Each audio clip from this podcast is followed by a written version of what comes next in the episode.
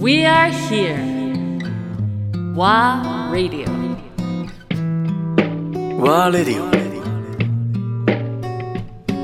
オ川瀬直美。アンドレア・ポンピリオロッテルダムの評価はどうでした、あロッテルダムはでも見た人が、うんすごいそれもね告知がほとんどないっていう感じもあったので、ん。私が行ってる時には、うん。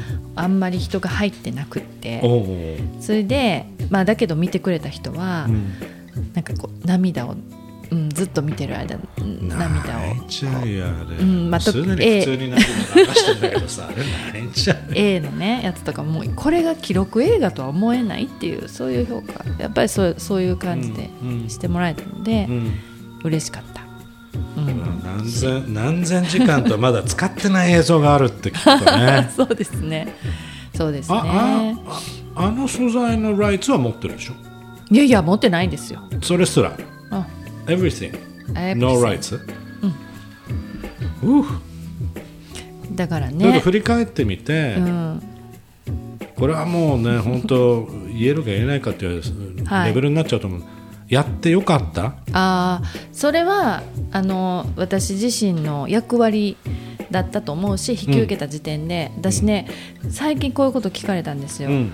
あの自分でね仕事を降りたことがあるかって聞かれたんですよね。私ないですよ。うん。それはないだろうどんなことがあってもうん。最後までやり遂げる、うん。それは約束やから。うん。コントラクトがなくても。うん。あの多分私が今これ歩んできた3年間オリンピックにかかった3年間同じ体験をして最後までできる人を世界中で探してほしい。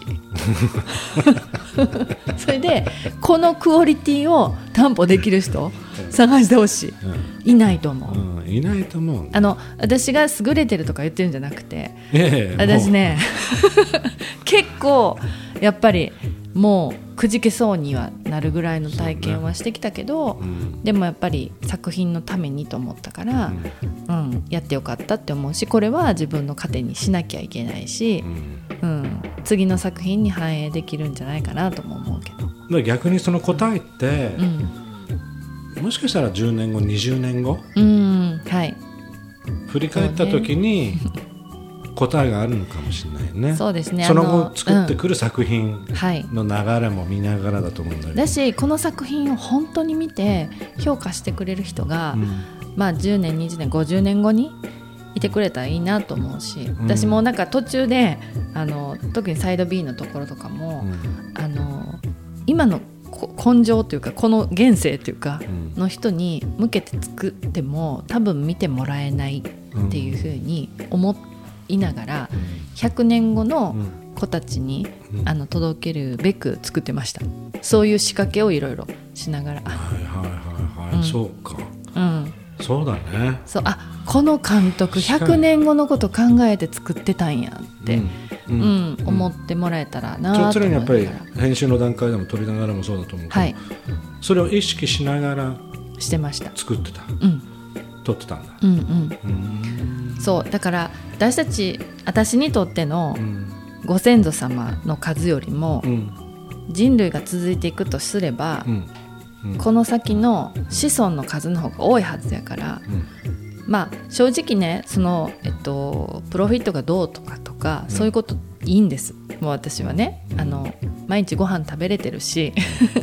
だけどなんかそのなんでしょうね。この時代にこんなことがあったよっていうのは本当にあの右にも左にも触れないでうん。すごく客観的に表現したつもりなんでう、ん。うん、そしてそれは100年後の子たちが見ても、うん。あのこの時代があったからなんやろ今があるんやなって思ってもらえるようになればいいなと思って、うん。100年後オリンピックあると思う？あ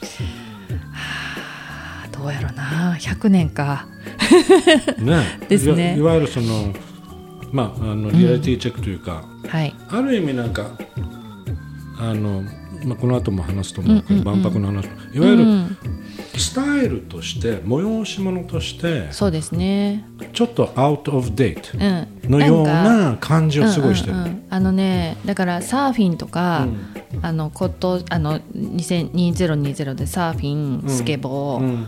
あの結構そのなんていうのあのフィールドでうん。普通に行われているようなものが正式競技に入ったんああストレですよね。ート系のね、はいそうです、うん、そしたら今度ブレイクダンスもパリで入るし、はいはいうん、発表されてたね、結局ねそういうふうな、うん。こう、うん、なんかアウトドアで、うんいわゆるその街中から始まって若い子たちにこう支持されてるようなうん。ものを取り込むことで、あの人たちは生き残りをかけてるんですね。と思ってる、うん、だからそこがどれぐらいそのいわゆるじゃあ、えっと、スケボーってスケボーの世界大会とか、あのサーフィンとサーフィンのワールドなんとかとかそういうところと、うんうん。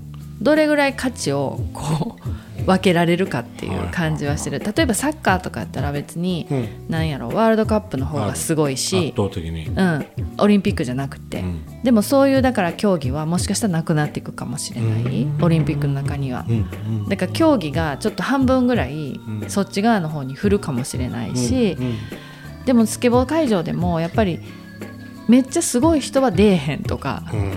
なんかそういう状態があったりうん。もしたって聞くしうん点数つけるようなもんじゃないっていうか、うん、スケボーとかやったらそのすごい技に挑戦したけどできひんかったっていう人の方が褒めたたえられたりとい、か。面白い。そうね。そうだね、そう。あの安牌でうん。その A 点数だけ取るっていうためにチャレンジできてない人はもしかしたら金メダル取れるけど、うんなんかあのやり方あんまり好きじゃないっていうその,、うん。あのうんやってる人とかファンの人たちのこうあれが違うじゃないですか、競競技じゃないっていうか、それに大きく二分するんじゃないかなっていうのもある。なるほどね、うん。まだまだすごい想像できる、うん。だからすごいそのパラダイムシフトというかその世界もだいぶ、うん。あとだけど構図的なところ、うんうん。もうそれはもう肌でいろいろ感じたと思うけど、まあそれはそ、まあ、組織としてのはい。構図、さらにそこに当然乗っかってくる、まあ、広告代理店広告、んうんうん。スポンサうんうん。ーっていうこの巨大なはい。マネーマシーンっていうの、うん。そうですね、っていう構図も変わっていくんじゃないだからあののかな50年前の市川崑さんの時とよく比べられるんですけど比べられる構図もう構造が全然違うので違うよね。うん。比べることができなくてよく私の映画をオリンピックの見て、うんなんやろフレームが遠すぎるとか言われるんですけど市川崑さんの時はフレーム近くまで寄れたんですよ。そう技術的な問題だよね、うん。それは。でだからそのこうその構造が何で起こってるかっていうとテレビの方が普及してて、うんうん。もしくはオンラインとかっていうふうにもうすぐにそれ見れるオリンピックチャンネルとか、うんうん。そういうものができてるからオリンピックチャンネル、そして、えっと、放送、うん。それから公式映画っていうふうに、うん。その何？えっと、強さが昔は公式映画ぐらいしか記録してないっていう時代やから一番いいところのカメラポジション取れるんやけど、うん。私は一番最後なんですよね。うん。うん。で選手村にも入らせてもらえへんかったしそうだったんだっけ？コロナもあってねそれはね。まあエクスキュースにも聞こえるけど、うんうん。そうなんですよ。だって別にね大所帯で入っていくじゃないじゃない。そうなんです。組 A チームは。そうなんです。ちっちゃくね私だけで入らせてくれって言ったけどそれも絶対 NG やったから、それをでもあのそのなんていうかセキュリティかけたのは日本政府やっていうのも IOC の主張なんですけど、うん。うん。まあ、やっぱりそのコロナにおけるうん。ルールブックっていうものがあって、そこにはいかなる人も入ってはいけないっていうね、うん。選手だけしかっていうことあってね、そこから先は無理ですみたいな、うん。うん、ことだったのでなかなか面白い絵は撮れないわけですよね。そうん、そんな中でもその準備中の何かとかをいろいろ駆使して、リアリティのあるようなものを撮っていってストーリーにつなげてはいってるけど、うん。だからなんていうのかなその構造自体が要は IOC もそうやけどその国の組織委員会っていうの、うん。この間やったら日本。で今度やったらパリっていうかうんフランスか。フランスっていう、そういうところのそのなんていうか性質と IOC とのこう、なんていう、うん。やり取りの中で決まっていくから、うん。日本の前のリオか、うん。リオとかやったらまた全然多分違うんですよね。でリオとかってもう全然お金ないしう、ん。でスタジアム立つかどうか分からへんしみたいなとこでギリギリまでねやってたっていう。でも日本はそういう意味ではすごく安心してた。IOC からしても真面目やしきっちりしてるしお金もかけてるしっていう。オンタイムで上げてくるし。そうですだだけどやっぱりそこのところでなんでしょうね。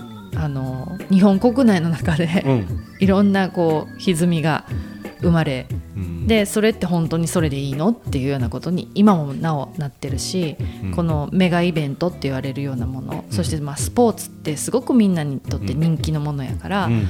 それをこう33競技もい一つところに集めてやるってこと自体が、うんうん。そういう国が今後あるのかっていうこともある。だ,、からそれができる国だけでのうん。こう開催になっていってしまうっていうか、うんでそれを行うために国が反映するためになんか初めて受け入れるっていう国もあるかもしれないけれどもでも反映って一体何なのっていうのもある。なんか例えば北京とかだったらもうすごい古い街をバーって潰して潰したね。でこういうスタジアム潰す前の取材しに行ったね 北京。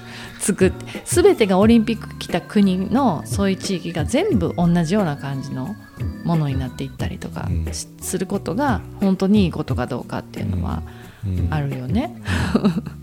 そうそうそうそう。ん。だからなるほどね。だから100年後って言われたら人類が本当どういう生活様式でどういう価値観でやってるのかっていうことも考えるけど、うん。うん、でもなんかこのうん私としては その未来に予測されるそのコンピューターとかもっと入っていって技術革新とかうん。人間のこうありようとか生活スタイルもどんどん変わっていくかもしれないけど私としては今この時代2023年まだ私生きてる時代にまだそのみんなが活動してる人のぬくもりとかなんでしょうそのこううーん手触りとかうん。なんかそういうものの中から生み出されるようなもの、うん。うん、そういうものが生きててほしいなってうん